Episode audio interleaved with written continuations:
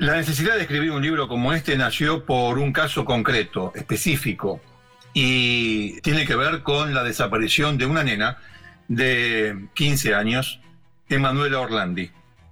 Siempre me interesó ese caso. ¿Por qué? Porque desapareció, era ciudadana del Vaticano, la chica, pero además desapareció muy cerca del Vaticano. Y era una, la hija de el hombre que se encargaba de repartir el correo en el Vaticano. En consecuencia, también repartía el correo que le llegaba en mano al, Papa de turno. Eh, el señor Orlandi se ocupaba de eso, vivía en eh, el territorio vaticano, tenía varios hijos y entre ellos Emanuela. Emanuela desaparece, se fuma y desde el año 81 que ocurre ha sido un misterio, es un misterio. ¿Qué ocurrió con Emanuela Orlandi? En un nuevo capítulo de No Ficción, conversamos con Ricardo Canaletti, el periodista de casos criminales más leídos de la Argentina, para desentrañar los delitos y escándalos contemporáneos de la Santa Sede. En Crímenes sorprendentes en el Vaticano, el autor demuestra cómo al demonio le sientan muy bien los lugares sagrados. Antes de empezar, queremos hacer una breve aclaración. Este episodio fue grabado en casa para proteger la seguridad del autor y del equipo de producción de no ficción. Por ello, esperamos sepan disculpar si se cuela algún sonido ambiente. Vení, vení, pasá. Esto es No Ficción, el podcast de libros de Penguin Random House Grupo Editorial. Gracias por acompañarnos. En No Ficción leemos con vos. Te invitamos a descubrir nuevos mundos. Un viaje sin escalas de la mano de los autores más reconocidos.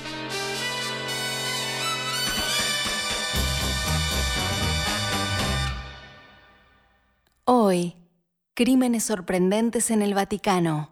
Un libro de Ricardo Canaletti, publicado por Editorial Sudamericana. Como cronista y editor, durante los últimos 25 años, Ricardo Canaletti conoció cientos de historias duras, muchas con interrogantes que aún siguen resonando. ¿Qué ocurrió con Emanuel Orlandi? Aparecen figuras que mm, eh, son conocidas por todos, como por ejemplo el turco Mehmet Ali Aska, el que atentó contra Juan Pablo I hay que recordar también que cuando ocurre la desaparición de Manuela, el Papa era Juan Pablo II. Em, y bueno, ya había ocurrido el atentado. Me llamó mucho la atención siempre. Lo leí en Argentina, el caso, me interesé. Hay muy poca información, muy poca información. Las notas se reiteran con datos básicos de dónde estaba o la última vez que se la vio, fue a, su clase de música eh, cerca del Vaticano, en el centro de Roma. Bueno, en fin, era, la familia era absolutamente insospechada, es insospechada, y esa, esta nena desapareció.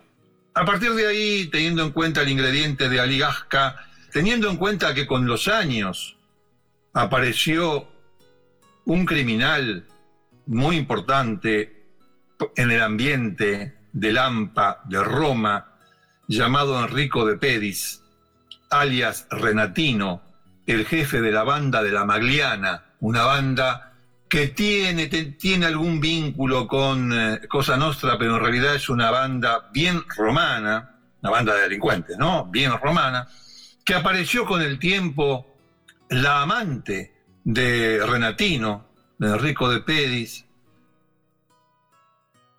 que hubo una sospecha de que tal vez los restos de Emanuela, de aquella chiquita, estuviesen enterrados en la misma tumba que la del criminal, con lo cual la pregunta que surgía inmediatamente era cómo era, es posible que esta chiquita, bueno, obviamente haya muerto y sus restos estén juntos con los del criminal.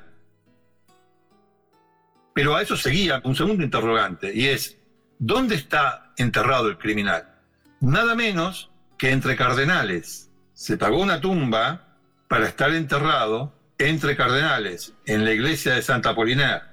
Habría pagado 450 mil dólares. ¿Quién? Su mujer. ¿A quién? A un alto cargo de la iglesia católica. El origen de todo esto es la desaparición de una nena. ¿Por qué la hicieron desaparecer? Bueno, no voy a contar el cuento, no voy a contar la historia completamente.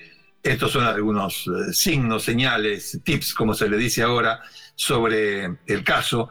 Pero fue la desaparición de Manuela Orlandi lo que me hizo a mí pensar, primero en viajar a Roma y profundizar. Yo quería hablar con el hermano de Manuela Orlandi, el hermano mayor, Pedro. Quería hablar con la familia, que sigue aún haciendo manifestaciones, por decirle la verdad, de muy poca gente, que reúne muy poca gente, allí en Plaza San Pedro, reclamando la aparición de los restos, pues ya tienen asumido que Emanuela está muerta. ¿De qué manera? Hay muchas versiones. Los restos de, de, Manuela Orlandi, de esta chiquita. Yo quería viajar a Roma por ese motivo, para entrevistar al hermano, cuando esos golpes de suerte, digamos, por no decir esas ayudas que uno recibe de los dioses, y dije de los dioses, me hizo conocer a una de las poquísimas, si no la única, abogada, es una mujer, que está eh, autorizada a litigar en la Santa Sede. Esta abogada lleva el caso de Manuel Orlandi. Y tuvimos una comunicación primero por mail, continuamos con, con ese contacto, yo le expliqué, le comuniqué mi interés y ella se mostró muy dispuesta a um, ofrecerme información y a, darme documentos y a conectarme con personas que tenían que ver con la familia. Y así de esa manera fui eh, teniendo una idea más acabada del caso Emanuela Orlandi, que, bueno es decirlo, sigue desaparecida. Y también bueno es decir que este fue el caso que desató las 13 historias que forman crímenes sorprendentes en el Vaticano.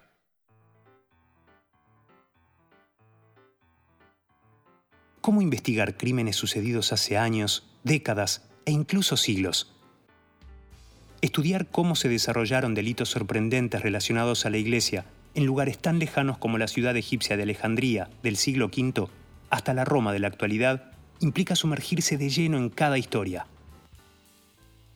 Todas las noches me iba a dormir a las 6 de la mañana y siempre, siempre con la compañía de una persona que ya no está entre nosotros, la compañía de una persona eh, que me inspiraba, Thelonious Monk.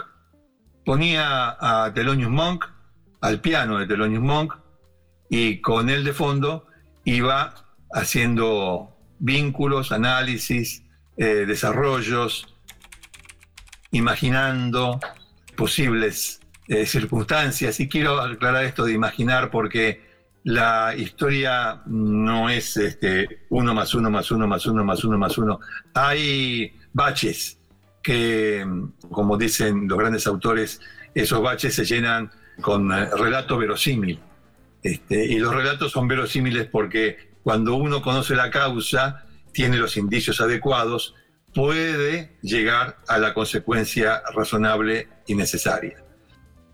La pregunta eh, que tiene que ver con eh, por qué estos y no otros eh, está relacionada con el título, el título de la serie. Me tiene que sorprender. Hubo algunos casos que mm, me provocaron muchas dudas acerca de... Pero esto es muy conocido. Pero claro, contado así por arriba, superficialmente, parecen casos que, ah, sí, ya lo conozco. Pero cuando te metes más en el tema, encontrás algunas vueltas que hacen que el caso ya no sea lo que vos creías que era. Juana era una mujer inteligente, corajuda, y también de las que creían que milagro y prodigio no son meras palabras, sino descripciones de fenómenos que ocurren. Solo hay que estar en el momento justo, en el lugar apropiado. Era hija de un monje, Gerbert, que fue enviado desde los territorios de los anglos para cristianizar a los salvajes sajones, y de Judith, también inglesa, quien murió al parir. La preocupación de la hija del monje, que acaso se llamase Gilberta, no era sobrevivir, sino vivir. Hay fuentes que hablan de que una mujer, una chica, de ascendencia anglosajona, no quería ser una campesina ignorante y que la única manera que tenía para no serlo era ser hombre. Y se vistió como un hombre. Luego se dio cuenta que la manera que tenía para adquirirla esa educación que tanto anhelaba y que la hacía diferente y le permitía un futuro, porque en verdad en aquel entonces la mayoría no tenía futuro, era de alguna manera pertenecer a la Iglesia Católica. Y entró en un monasterio. Pero era mujer. Y tenía los instintos de la mujer, como el hombre los suyos. Entonces, tuvo muchos novios, entre los propios monjes. Monjes que tenían muchas novias. Pero ella se destacó porque aprendió. Tuvo sus vicisitudes, no voy a contar toda la historia, tuvo sus vicisitudes, hasta llegar, por un desarrollo que espero que haya quedado bien plasmado en el libro, un desarrollo muy interesante, llegó hasta el trono de Pedro, siendo una mujer disfrazada de hombre. El Papa iba a caballo desde San Pedro hasta la colina donde se encuentra el magnífico Palacio de Letrán, antigua propiedad de la noble familia romana de los Lateranos. En el Vaticano, el Papa es vicario de Cristo, y en el complejo de Letrán es obispo de Roma, y allí residía. San Juan de Letrán tiene el título honorífico de madre y cabeza de todas las iglesias de Roma y del mundo.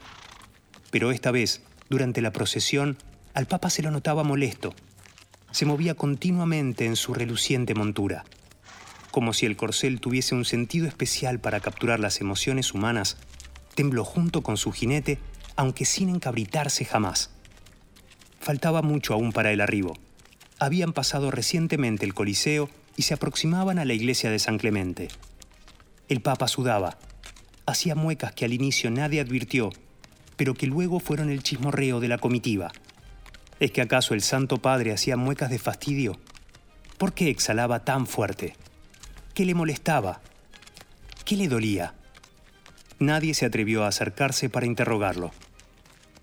Descubren que el Papa era una mujer porque en una procesión de San Pedro a San Juan de Letrán, la papisa, que estaba embarazada, tuvo familia. Comenzó a tener dolores del parto mientras cabalgaba o mientras iba a trote con el caballo, en realidad. Y en medio de la procesión cayó del caballo y tuvo familia frente a los feligreses. Eh, no voy a decir cómo terminó, porque si no te cuento toda la historia. No te voy a decir cómo terminó la papisa. Sí te voy a decir que la papisa tuvo una impronta, y esta es una prueba que hay que tomar muy en cuenta, tan fuerte en la iglesia que desde entonces, cada vez que se elegía un papa, se trataba de asegurar que fuese varón. ¿De qué manera? Due abet et bene pendentes. Tiene dos y cuelgan bien. La primera cosa es que la iglesia lo niega. Y dice que son tonterías y etcétera. Bueno, cuando me, hace acordar a los boxeadores que cuando reciben un golpe y les duele, se sonríen. Eso significa que les dolió. Eh, haciendo un paralelismo te diría que cuando lo niegan tan fuertemente como lo ha hecho la Iglesia durante siglos, eh, me hace pensar que existió.